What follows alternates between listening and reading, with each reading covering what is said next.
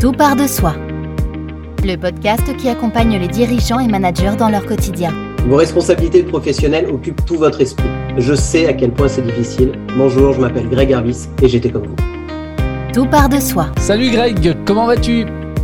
L'UJB, je vais très bien, je te remercie. Et toi Eh ben, j'ai toujours la pêche, donc euh, tout va bien, merci. Bienvenue à vous tous dans Tout part de soi. C'est le quatrième épisode déjà du podcast qui accompagne les dirigeants et les managers dans leur quotidien. Alors, dans le précédent épisode, Greg, tu nous rappelais combien il était important de se préserver, de s'accorder du temps, de mettre en place des moments même ritualisés pour soi, euh, ce qui doit nous permettre aussi quelque part d'être plus performants performance et compétences, ce sont les thèmes de ce quatrième épisode. Quand on est manager ou chef d'entreprise, ça veut dire quoi pour toi être performant? Alors là, il y, aura peut-être autant de définitions que d'entreprises. Mais la tienne, c'est quoi? La mienne, pour moi, ce serait de réussir à atteindre des objectifs qu'on se fixe et euh, d'atteindre ces objectifs-là avec euh, la meilleure vie possible. Performance égale résultat délivré plus comportement mis en œuvre pour atteindre les résultats. D'accord avec ça? Ouais, d'accord avec ça, complètement. Être manager, c'est quoi? C'est euh, développer, accompagner la performance des collaborateurs? Si on y parvient, on devient soi-même un manager performant? Peut-être, ouais. Pour moi, être manager, c'est déjà recruter une belle équipe, accompagner, former. Voilà, c'est souvent ce que je dis. Euh, le management pourrait se résumer à ces, à ces trois termes. Et là, on arriverait certainement à mettre en vie une équipe et peut-être atteindre euh, de meilleurs résultats, donc une meilleure performance. Mais tout ça, une nouvelle fois, ne peut arriver si on ne sait pas prendre soin de soi, de son énergie, de ses comportements, de quand est-ce que je fais quoi et pourquoi. C'est selon moi le plus important. Oui, c'est-à-dire qu'on y revient à chaque fois finalement tout le temps, c'est la clé. C'est pour ça que j'explique je, souvent et je mets souvent euh, cette expression au centre de tout, que tout part de soi. C'est pour ça que j'aime bien la, formule que tu partages de les actions qu'on peut mettre en place au quotidien, son comportement. Quand on pense performance, on peut penser aussi et quelque part euh, compétence, hein, les deux sont liés. J'ai envie de te poser la même question. Pour toi, ta définition à toi d'un manager ou d'un dirigeant compétent? Ma définition de la compétence ou d'un manager compétent au sens euh, là plutôt économique, une nouvelle fois, serait quelqu'un qui réussit à faire euh, dans le laps de temps qui lui est donné les tâches qui lui incombent. Voilà. Pour moi, il réussirait à être compétent par rapport aux attentes. Souvent, quand on est manager ou dirigeant, on a un cadre autour de nous, on a des, une nouvelle fois des objectifs à, à atteindre, à obtenir ou à faire obtenir. Et une première compétence en lien avec ça, c'est d'y arriver, quoi. Donc, quelqu'un de compétent serait quelqu'un, pour moi, qui aurait euh, peut-être une nouvelle fois les bons rituels, les bonnes organisations pour tendre vers ça. Alors, on parle évidemment de compétences techniques qui sont inhérentes pour réussir dans la profession qu'on exerce.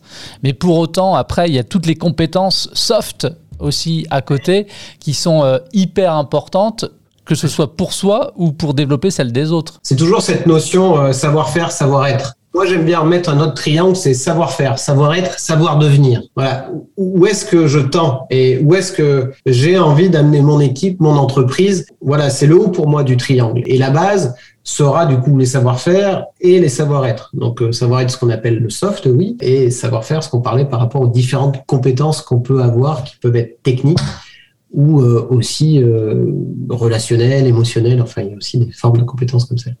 Est-ce qu'on est compétent quand on sait déjà gérer le stress Je pense que c'est la base euh, de toute euh, fonction à responsabilité. C'est la clé. Et, mais c'est la clé de notre vie. Une nouvelle fois, mieux on réussit à gérer donc notre partie émotionnelle, la pression qu'on peut subir, meilleur on sera. Donc plus performant on sera. J'aime bien partir sur cet exemple de passer, la métaphore de passer du mode ampoule avec un spectre très large au mode laser. Euh, moi, pour moi, c'est des choses hyper importantes qui, en tout cas, été un gros déclic dans mes nouveaux comportements. Dans cette notion de performance, d'atteinte de résultats, d'atteinte d'objectifs, on est de plus en plus dans le multitâche. On fait tout en même temps. Et vraiment, le dirigeant, le manager, le responsable d'entreprise, c'est le couteau suisse. Quoi. Il doit être euh, aussi bien euh, gestionnaire, que homme de terrain, que humain, que technique. Enfin, on, nous demande beaucoup, beaucoup de choses. C'est souvent en ce sens que normalement, on ne peut pas tout faire seul et c'est là qu'il est très important de pouvoir se reposer sur une équipe. OK. Mais en même temps, avec toutes ces personnes ou ces responsabilités qu'on peut avoir accompagnées, on fait souvent beaucoup de choses en même temps. Et c'est là où je parle de ce mode en poule. On va vouloir avoir plusieurs activités en même temps.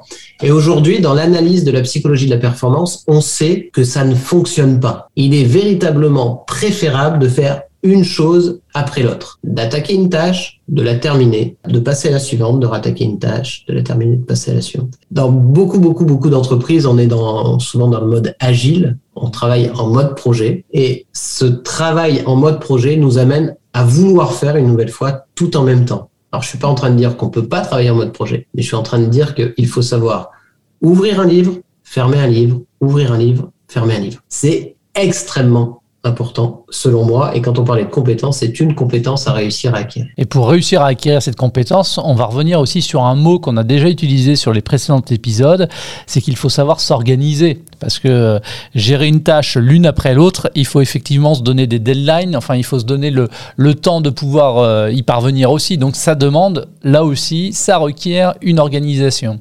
C'est toujours la clé. C'est de savoir à quoi notre quotidien fait face comment sont rythmées nos journées et quand est-ce que je fais quoi. Il y a des tâches, euh, on dit souvent pour les classer, tâches importantes, des tâches non importantes. C'est la première clé d'entrée. Et les tâches qui auront un impact à court terme et celles qui auront un impact à long terme. Celles qui nous polluent, qui nous prennent énormément de temps, généralement, c'est celles qu'il faut réussir à identifier.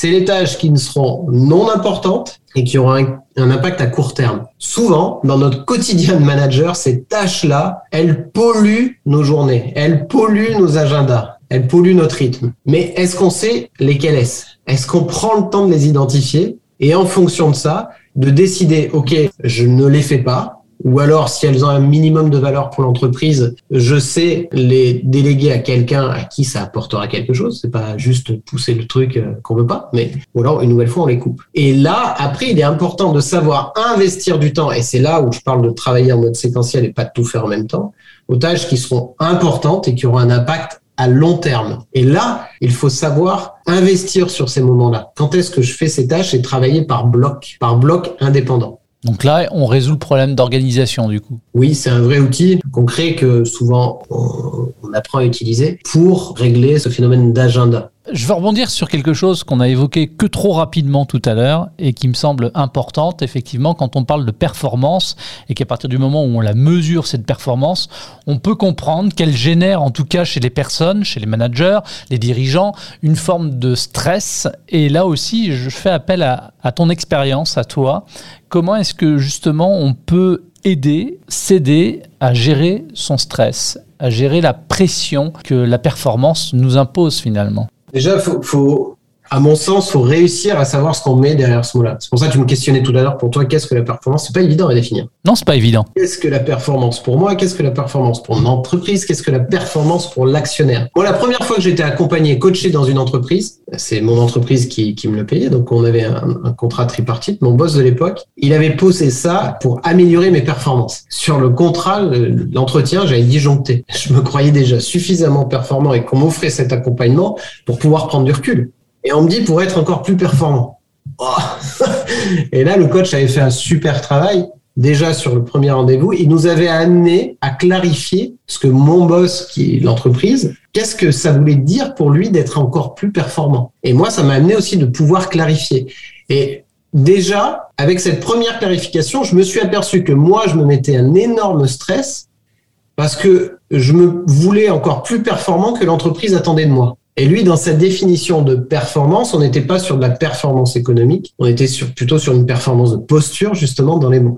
Donc, petit exemple là, pour moi, le plus important pour savoir contrôler peut-être le phénomène de stress, c'est d'observer une nouvelle fois, de prendre conscience. Prendre conscience de qu'est-ce que le système attend de moi. Quand je parle de système, mon entreprise, mes collaborateurs, mon environnement attendent de moi. Ça, c'est OK, c'est la pression externe. Et du coup, de cette pression-là externe, moi, à l'intérieur de moi, qu'est-ce que moi j'ai envie d'en faire? Qu'est-ce qui me parle? Il y aura plus ou moins un phénomène de stress si l'écart est grand entre ces deux niveaux, entre l'extérieur et l'intérieur. Et mon job pour réduire le stress, c'est de réduire cet écart. Alors comment est-ce qu'on s'y prend pour réduire cet écart? Il y a tellement, tellement de façons de faire. C'est tout le sens de ce qu'on fait. Pour moi, ça restera une nouvelle fois quand je dis ce qu'on fait dans ce qu'on fait dans ce podcast. C'est des actions concrètes au quotidien. Arriver une nouvelle fois, on relie un peu avec le podcast de la semaine dernière, mais qui est pour moi une clé de prendre le rythme de ces journées et mettre dans ces journées des actions qui répondent à nos besoins, des actions précises qui répondent à nos besoins de liberté, de joie, de sincérité, de simplicité, enfin qui répondent à des formes de valeurs qui sont intrinsèquement les nôtres.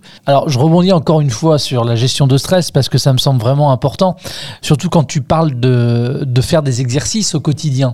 Mais justement quand tu es sur ton lieu de travail, directement sur place, que tu as cette euh, sensation de stress qui t'envahit, qu'est-ce que tu peux faire? Quels sont les outils qu'on peut mettre en place? Qu'est-ce qu'on fait? En mécanique, en outils, il y a tous les exercices de respiration sont juste extraordinaires pour aller tomber le stress. Tout ce qui est cohérence cardiaque, tout ce qui est euh, pleine conscience, le moment présent, se mettre juste, se poser, savoir se poser. 30 secondes, rentrer dans son souffle. Tu me dis, OK, je suis stressé, je suis sous pression. OK, eh, où est-ce que ça se situe? Si je mets juste un point d'attention, OK, je suis raide où? Est-ce que c'est ma nuque? Est-ce que c'est mon genou? Juste d'amener son attention. Et d'emmener cette attention sur ce point-là, qu'est-ce qui se passe? Ramener son souffle. On pourrait aller faire un, podcast même dédié à ça, si on veut, sur euh, une méthode que j'ai développée qui s'appelle le centrage cap, qui peut amener vraiment de rentrer à l'intérieur de soi. Ça, c'est des outils concrets. Il y a en tips, euh, respire relax, vous pouvez les télécharger ça. C'est un petit exercice respiratoire de cohérence cardiaque à faire dans l'idée plusieurs fois par jour, 4, 5 fois, 3 minutes, où on suit un cycle de respiration en suivant le, la montée, la descente d'une petite bille sur l'appli. Extrêmement bien pour aller se caler. Après, il y a tout ce travail qu'on doit faire sur soi. Mais s'il y a véritablement ce stress au quotidien, on peut se dire que notre hiérarchisation de valeur n'est pas alimentée. On vit une situation, une nouvelle fois, où il y a un écart entre l'environnement extérieur et notre intérieur. Il y a un trop grand écart entre ce qu'on attend de nous et ce qu'on a envie de vivre. Et généralement, dans ces cas-là, c'est que oui, nos valeurs ne sont pas respectées. Donc, j'y reviens. Tout le travail est de pouvoir aller mettre à jour quelles sont nos valeurs, qu'est-ce qui a de la valeur pour nous, qu'est-ce qui a du sens pour nous, qu'est-ce qui fait sens? Et en lien avec ça, comment je mets en vie ces valeurs chaque jour? On revient une nouvelle fois sur cette organisation. Mais si on a la valeur, par exemple, liberté chevilleuse au corps, et avec l'équivalence concrète de je fais ce que je veux quand je veux, qu'on est manager dans une entreprise, avec un N plus 1, N plus 2, et qu'on revient dans cette même entreprise, et qu'on a bien fait nos petits rituels qu'on a écoutés sur le podcast, c'était cool, et que notre N plus 1 et notre plus 2 nous remet cette grosse pression. C'est pas le problème de l'environnement extérieur. Il est dans son bon droit de mettre la pression. C'est le jeu de l'entreprise. C'est nous, avec nos valeurs et l'équivalence concrète qu'on met derrière, qui sommes en dissonance. C'est nous qui creusons l'écart entre ce qu'on attend de nous et ce qu'on a envie de faire. Donc derrière tout ça, il y a de vraies questions à se poser. C'est ce que j'ai vécu moi, donc je suis assez à l'aise pour en parler. Plus je montais dans les sociétés, plus je me disais c'est cool, je vais pouvoir faire ce que je veux. Et en fait, un jour, j'ai pris conscience que moi, j'avais la valeur liberté chevillée au corps. Que oui, je pouvais monter avec de plus en plus de responsabilités. Il n'en dépendait. Enfin, l'entreprise n'était pas la mienne. Donc, pas à pas, c'est ce qui m'a amené à créer mon entreprise. Et c'est vrai, t'es pas trop stressé? Et non, parce que pourquoi? Et j'ai bien sûr que j'ai une pression. Je dois rentrer du business, rentrer des clients, développer, former des collaborateurs. j'ai ça aujourd'hui. La même chose que j'avais quand j'étais salarié. Sauf que aujourd'hui, ma valeur liberté, avec l'équivalence concrète que je mets derrière, est beaucoup mieux nourrie au quotidien. Et je me suis responsabilisé pour ça en créant mon entreprise. Alors pour certains, ou quand on entend dans, la masse créer une entreprise, c'est beaucoup de stress et de la pression. Mais non, moi, ça m'a libéré dans cette prise de conscience que là, j'honorerai pleinement ma valeur liberté. L'équivalence concrète que je mets derrière, moi, c'est que je suis autonome dans ma prise de décision et j'assume l'entière responsabilité des décisions que je pourrais prendre. C'est parfait. Et versus quand j'étais en mode salarié, c'était différent. Là, cette valeur-là, pour parler que de celle-ci, ne pouvait pas être respectée. Donc, dans ma performance, à un moment, et dans le stress inhérent à tout ça, eh, il y avait un écart, une nouvelle fois, entre l'environnement externe et moi, mon intérieur. Et une nouvelle fois, ce n'était pas l'extérieur le problème. Et dans tous les cas, même si l'extérieur est le problème, je n'ai pas d'action. Je ne peux pas changer l'extérieur. Il n'y a qu'une seule chose que je peux changer. C'est toi. C'est moi. Et comment je me responsabilise? Tout part de toi finalement.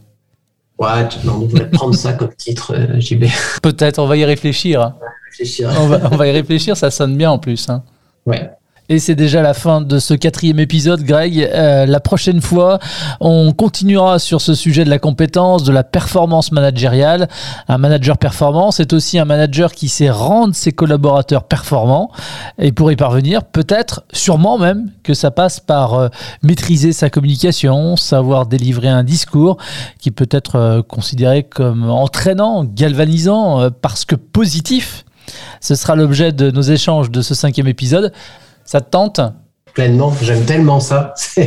C'est le mot à la mode. Dans toutes les boîtes, j'arrête pas de le lire. On a changé le mot directeur par le mot leader. C'est toute cette définition de leadership. Un leader est avant tout quelqu'un d'inspirant, donc que les équipes ont envie de suivre, qui, qui sont motivés. Et oui, oui, ça me dit de parler de tout ça, bien évidemment. Merci beaucoup, Greg. Merci à toi, JB. Je vais vous partager en dessous aussi dans le podcast un petit exercice pour aller travailler ces valeurs. Hyper important. Cool, merci à vous de votre attention. Ça s'appelle Tout part de soi et c'est le podcast qui accompagne les dirigeants et les managers dans leur quotidien. Et c'est un programme auquel vous pouvez vous abonner depuis l'ensemble des plateformes de diffusion de podcasts. Salut. Ciao. Ciao Greg. C'était Tout part de soi avec Greg Arvis.